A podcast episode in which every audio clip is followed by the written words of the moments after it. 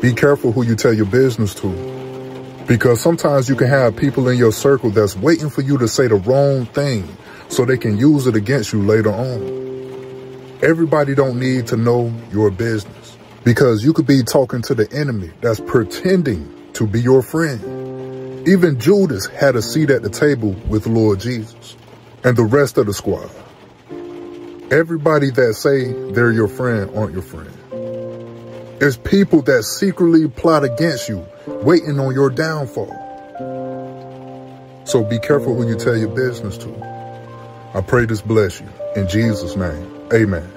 And oh yeah, don't let the left hand know what the right hand is doing.